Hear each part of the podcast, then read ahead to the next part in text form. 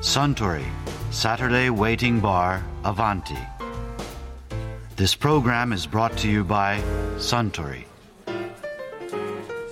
ああスタンジントニックをかしこまりましたジントニックが美味しく感じるようになるといよいよ東京も夏ですねジントニックで季節を感じますか、ああスタンは何か夏休みの予定は特には毎年この季節になると日本のお父さんは夏休みの家族旅行の計画で頭が痛いですよアメリカのダディも同じですよほうあそうそう夏休みの家族旅行といえば以前俳優の岩城浩一さんがカウンターのあちらの席でこんな面白いお話をされてましたね北の国からの撮影の時とかってお嬢さん小学校とかそうそうそうそうそうえ現場に連れて行かれたことおあり違まうすか違うの夏休みで、んその当時ジュニアパイロットっていう言葉が流行ってね子供だけでそこに連れてってくれるのよえどういうことそのだからその子供が一人飛行機に乗っかって次のとこ行くまでスチュワーデスの人が面倒見せるああ航空会社が航空会社、うんうんうんであの行きたいって言い出してねえその北の国からのプラノに、んお父さん嬉しいでしょそれやっもうぱすごく嬉しかっただからおいでうんすぐ言ったの仕事してるところうん電話で見たいって言ったらうんだから行きたい行きたいって言うから、ん女房が大丈夫かしらって言うから大丈夫だよって、うん飛行機乗っけりゃ俺は小学校56年ぐらいの時ですかえっ、とねもうちょっと大きくなるちょっとちっちゃかったねえもうちょっとちっちゃい、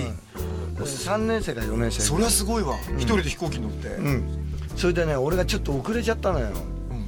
そしたらさ飛行場着いたら、あの待合室のところに立ってて一人で、だけど眉毛のところが赤くなってんのよ、うんうんもう泣く一歩手前なんだよなうんでも一生懸命泣かないでこうやって俺が来んのをねこう待ってるわけだ、うんどこにいるんだろうって探してるわけだその姿見た時にね、なんかねすごい感動したね俺本当、うん子供なりにその頑張ってんだよな、うん、もうちょっと隠れて見てようかなと思ったぐらいねなんかそれがねすごくねあの嬉しかったんだよね頑張ってる頑張ってるなっていうのうがちねの娘が頑張ってる、うんうん一生懸命探してるっていうのがねすごく嬉しくてね涙出そうになったことあったよそれでも今って携帯とか子供でも持たせてね、着いたら電話してなんてやっちゃってるけど、しない方がいいかもしれないですねああ俺だったら今でも持たしてないねきっとね本当うん、そこで一人で頑張ってろみたいな感じでうね、んなんかそういう甘っちょろい親にはなりたくないねで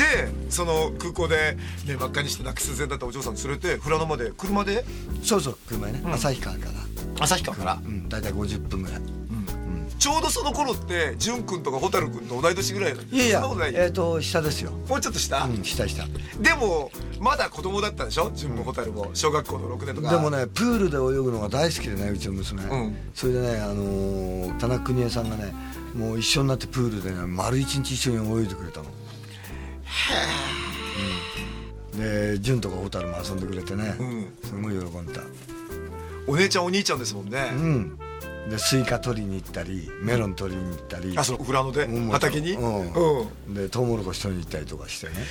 それ抜群の夏休みですねうんいやと思うけどうね、ん本人がどう思ったか聞いてないから分かんないけど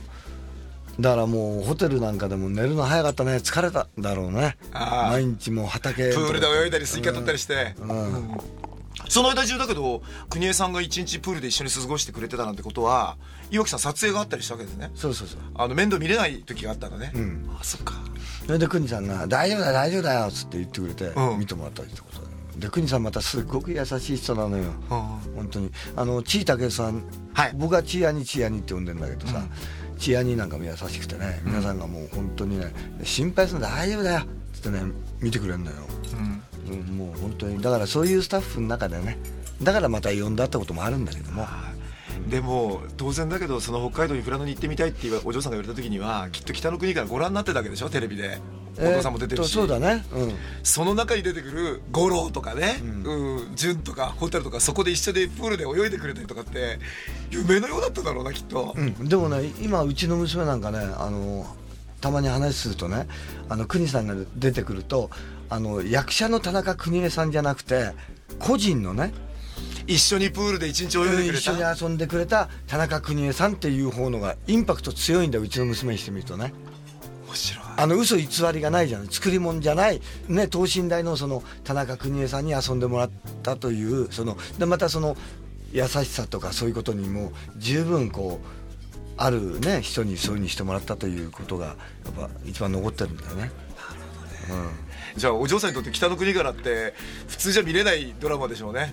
うん、あのドラマ的にっていうとねそんなにあの見てるかどうかも聞いたことないんだけどで1週間ぐらいいられたんですかその時はいや3日ぐ三日らぐいらだいったと思いますねでまたそのジュニアパイロットで帰ってたの一人で、うん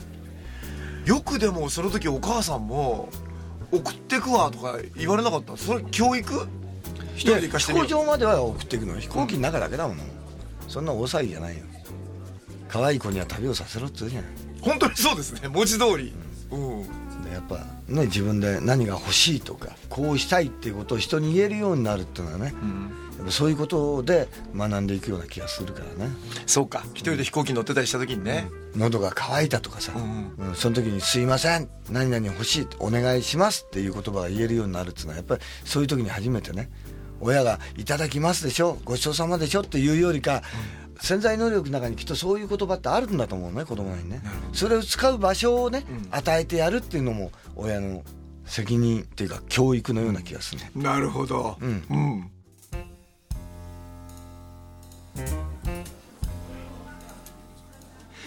いやー岩城浩一さんのお話面白かったですねあスタンジントニックをもう一杯かしこまりましたあところで私と一緒にもう少し聞き耳を立ててみたい方は毎週土曜日の夕方お近くの FM 局で放送のサントリーサタデーウェイティングバーにいらっしゃいませんか面白い話が盗み聞きできますよ Suntory, Saturday Waiting Bar, Avanti. This program was brought to you by Suntory.